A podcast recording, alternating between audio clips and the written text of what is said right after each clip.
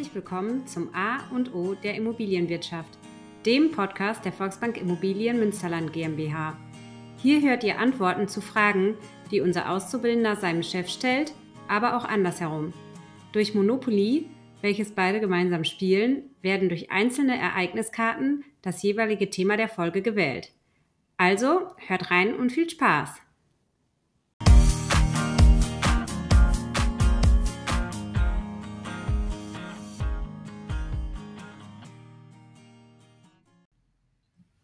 Hallo Adrian, wie geht's dir? Hallo Oliver, zu unseren Unterweisungen geht's mir immer gut, um ehrlich zu sein. Ja, und mir geht's auch gut. Danke für die Nachfrage. Was haben wir beim letzten Mal gemacht, Adrian? Ganz Ähm, kurz nur. Beim letzten Mal waren wir auch wieder bei den Fehlern zum Privatverkauf und deswegen glaube ich, reicht es auch langsam damit. Das dürften, glaube ich, langsam genug sein. Aber ein paar haben wir noch, nämlich in der heutigen Folge. Welche sind das? Ja, danke, hast mir wieder zurückgespielt. Also, Privatverkäufer bleiben nicht dran. Das werden wir nur kurz besprechen. Privatverkäufer sind emotional und die Emotionen sind da eher nachteilig. Ganz dramatisch ist, wenn ein Käufer nachher nicht zahlen kann. Und wir runden diese letzte Folge zu Privatverkauf und den Fehlern ab mit, was passiert, wenn ich zu früh übergebe, und zwar die Immobilie. Wie war das bei deinem Bekannten mit Besichtigung, dranbleiben? Ähm, genau, an den Interessenten dran zu bleiben, war schwierig. Einfach, wir haben ja schon mal darüber geredet, wer ist jetzt ein wirklicher Interessent oder wer ist vielleicht einfach nur höflich? Wem gefällt die Immobilie wirklich und an wem lohnt es sich dann ja auch im Endeffekt dran zu bleiben und wie bleibe ich dann dran? Was sind hier deine Erfahrungen und Tipps als Profi? Ja, mein Tipp ist, geht zum Profi. Nein, Scherz beiseite. Ähm, es ist für Privatleute schon schwierig, weil auf der einen Seite wollen sie wissen, ob der Kaufinteressent oder Interessent jetzt wirklich kaufen will oder nicht. Und er darf definitiv nicht den Eindruck erwecken, das ist der einzige Kandidat, das einzige heiße Eisen, was er im Feuer hat. Und von daher muss er dort deutlich abwägen, rufe ich jetzt schnell an, lasse ich noch ein bisschen Zeit. Äh, Und ich glaube, das ist als Privatperson echt schwierig.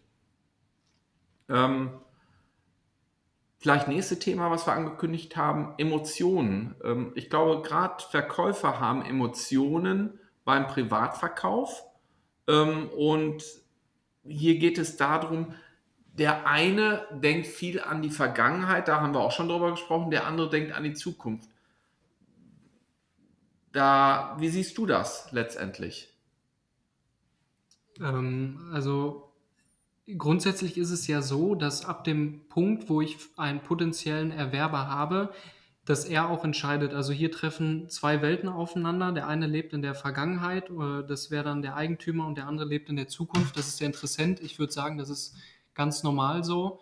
Und dementsprechend ist es dann natürlich schwierig als Privatverkäufer, wo ich immer mit Emotionen daran gehe, ähm, eben das Ganze professionell über die Bühne zu bringen, denke ich mal. Und mich da auch nicht irgendwie vielleicht angreifbar zu machen oder sonst irgendwas.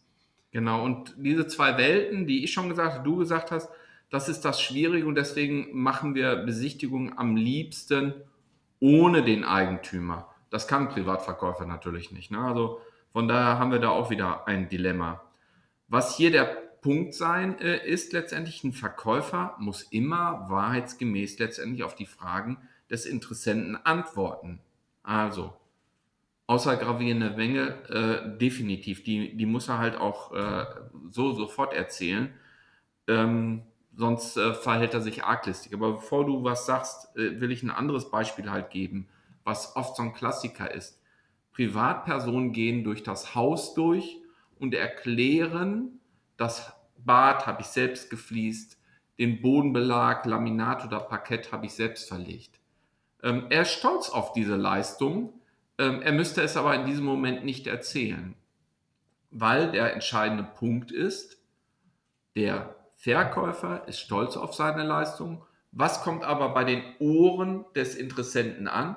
Aha, hier hat keine Fachkraft das Bad gefliest. Hier hat keine Fachkraft den Bodenbelag verlegt. Und von daher wird die, der Interessent eher einen Abschlag machen. Ähm, das wären für mich so Beispiele, wo ich nicht alles erzählen muss, es sei denn, ich werde gefragt, haben Sie das Bad gefliest?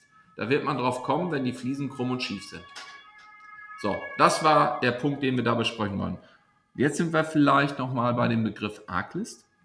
Genau, also apropos arglistig verhalten, ähm, wie ist es, wenn ich jetzt einen Käufer finde und sich am Ende herausstellt, dass er sich die Immobilie gar nicht leisten kann? Muss ja nicht arglistig gewesen sein, kann ja auch einfach sein, dass irgendwie die Finanzierung geplatzt ist oder die Planung im Vorfeld äh, schlecht war, aber äh, dem Ganzen will ich ja vorbeugen. Das heißt, äh, wer trägt auch bis dahin die angefallenen Kosten und wie wirkt sich das Ganze natürlich auch auf den weiteren Verlauf der Vermarktung aus? Okay, ich dachte, du wärst bei Arktis bei einem ganz anderen Punkt. Ich gehe nochmal zu dem Punkt da zurück. Also, wenn der Keller feucht ist, dann muss ich das auch erzählen. Das darf ich nicht verheimlichen und ich darf auch nicht vorher einen Eimer Farbe besorgen und drüber streichen und sagen, hier ist nie was feucht gewesen. Das habe ich das, jetzt mal vorausgesetzt. Ja, manche äh, sind vielleicht so schlau und machen das, die werden eingeholt und dann habe ich ein Riesendilemma. Ja? Ähm, von daher, Arglist zählt nicht dazu, äh, zu der Argumentation, man hat mich ja nicht gefragt, ob der äh, Keller feucht ist oder es äh, regelmäßig beim Dach durchregnet. Das muss ich erzählen. Zu deiner Arglist, also letztendlich der Käufer verheimlicht, dass er eigentlich gar nicht zahlen kann. Ähm, ja, deine Frage 1 war, äh, wer trägt dann die Kosten? Ich baute an dieser Stelle, wenn der erstens den Kaufpreis nicht zahlen kann, dann kann er auch einen Schaden, der da ja entsteht, also verspätete Zahlung des Kaufpreises, eventuell ist er schon umgezogen, hat jetzt die alte Immobilie, die frei ist, die neue Immobilie, wo er schon eingezogen ist. Diesen ganzen Schaden wird keiner bezahlen können, wenn er vorher auch nicht den Kaufpreis bezahlen könnte. Ähm, von daher ist das ein Riesendilemma. Dann hattest du gefragt, wie wirkt sich das Ganze auf den weiteren Verlauf der Vermarktung aus? Also ein Objekt, was wieder zurückkommt, da fragt doch jeder, dann sind wir wieder beim Mangel, was gibt es da für einen Mangel?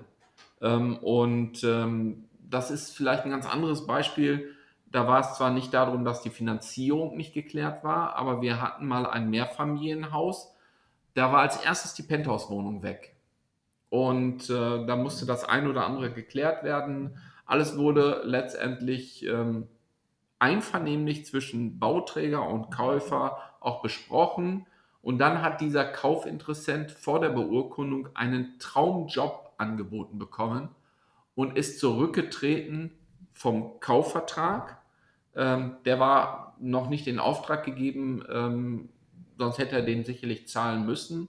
Das war zu dem Zeitpunkt noch nicht. Aber auf einmal war dieses Penthouse wieder da wo vorher ganz viele gefragt haben, wenn das wieder da wäre, dann würden sie es kaufen.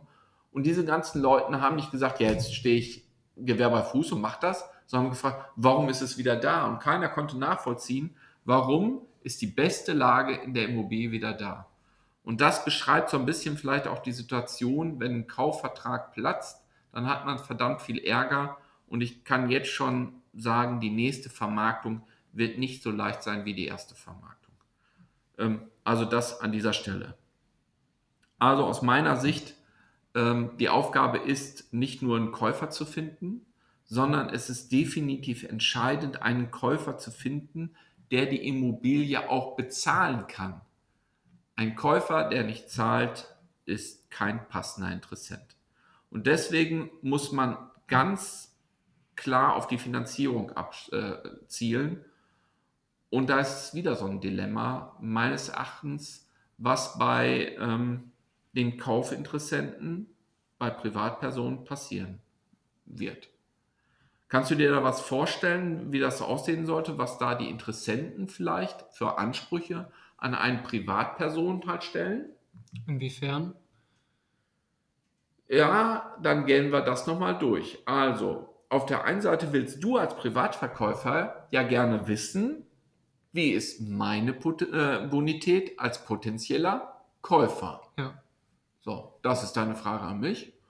Und ich sage, ja, meine Bonität ist gut, aber lieber Adrian, wenn ich mich da jetzt genau drum kümmere, um die Finanzierungsbestätigung, Finanzierungsanalyse, dann hätte ich gerne von dir als Privatverkäufer auch die Zusage, dass du mir nachher nicht sagst, jetzt habe ich jemand anders äh, die Immobilie verkauft. Kriege ich von dir diese Garantie?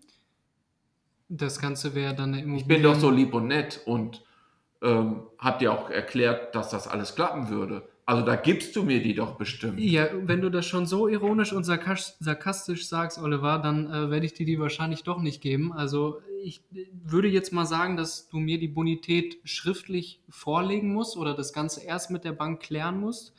Ähm, es sei denn, weiß ich nicht, ich kenne dich jetzt gut und äh, ich verkaufe quasi an meinen Freund und ich reserviere die Immobilie dann für dich in dem Zeitraum, in dem du zur Bank gehst und äh, die Finanzierung machst. Aber ansonsten würde ich sagen, brauche ich die Bonität, bevor ich dir die Immobilie reserviere.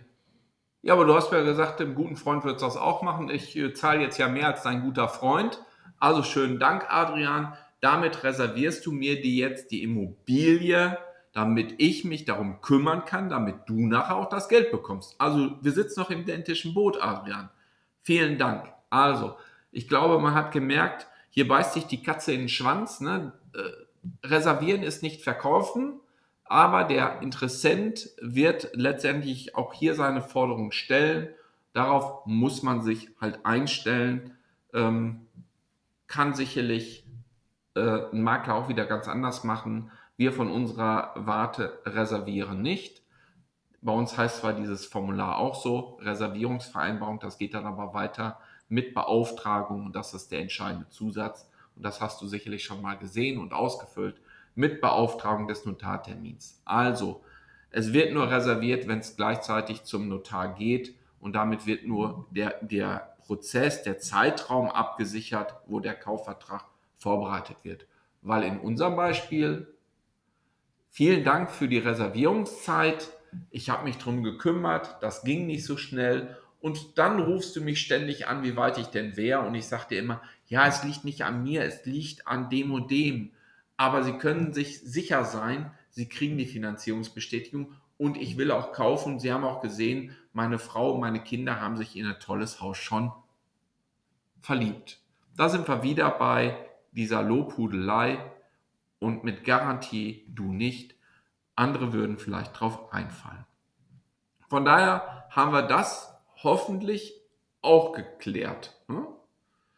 Nochmal an dieser Stelle, Kaufinteressenten werden auf Augenhöhe mit Privatpersonen verhandeln, welchen Zeitraum bekomme ich, damit es weitergeht.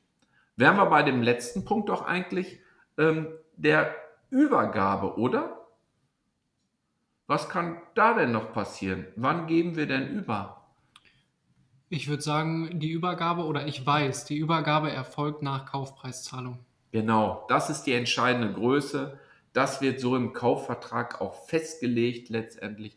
Bitte keine Besitzübergabe, keine Schlüsselübergabe, bevor der Kaufpreis auf dem Konto der Verkäufer angegangen ist.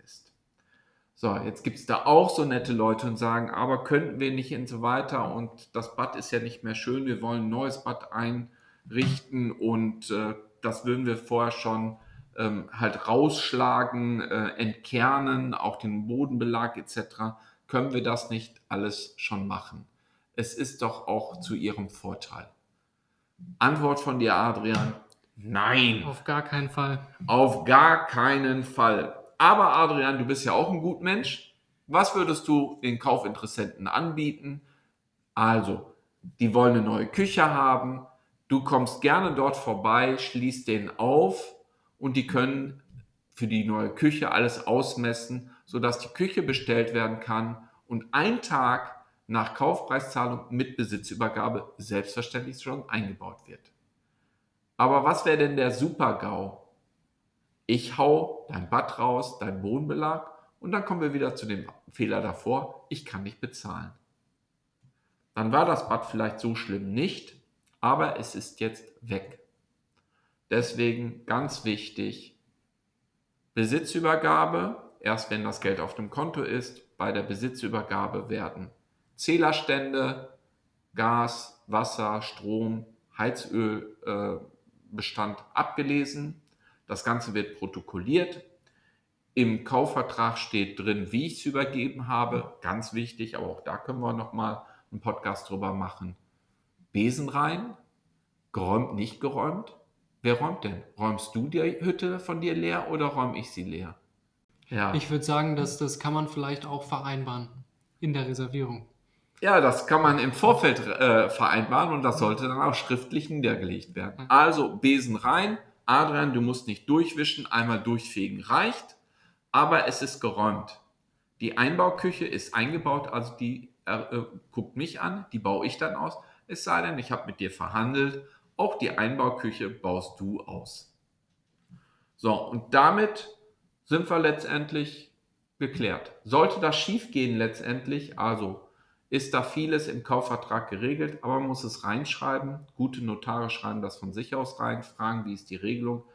Ähm, da muss ich mich dann aber als Privatverkäufer auch darauf verlassen, dass das klappt und nicht, dass der Käufer, der in der Regel ja den ähm, Notar bestellt, ähm, mir eine schlechte Regelung da reinschreibt. Ganz wichtig, der Notar, Notar muss neutral sein, wird er auch sicherlich, aber trotzdem ist das eine oder andere vielleicht ein wenig dehnbar. Also letzten Endes kann hier auf der Zielgeraden Fehltritt nochmal viel Geld, Zeit und vor allem auch Nerven kosten. Ich glaube, das hast du sehr schön zusammengefasst. Also, und insbesondere dieser letzte Fehler, der kann fatal werden. Ja. In dem Sinne würde ich sagen, jetzt haben wir mehrere Folgen gemacht für Privatverkäufer, ähm, insgesamt für ähm, Verkäufer. Und ich würde dir vorschlagen, wir müssen jetzt mal was für Kaufinteressenten machen. Eine große Baustelle ist dort sicherlich die Klärung der Finanzierung und vielleicht auch, worauf man bei Besichtigungen achten sollte. Und dann haben wir schon eine nächste Sache, wo du dich wieder darauf vorbereiten kannst. Dann haben wir wieder ein Thema für die Unterweisung in deiner Ausbildung. Ähm, und zum Abschluss, ich würfel einfach nur mal, nur für das gute Gefühl. In diesem Sinne, wir sind wieder durch. Wir freuen uns, wenn Sie wieder dabei sind. Und ähm, ja, Adrian hat wieder Spaß gemacht mit dir. Ich freue mich auf die nächste Folge, Oliver. Sieben, meine Glückszahl. In diesem Sinne, Ihnen auch alles Gute. Bis dann. Tschüss. Tschüss.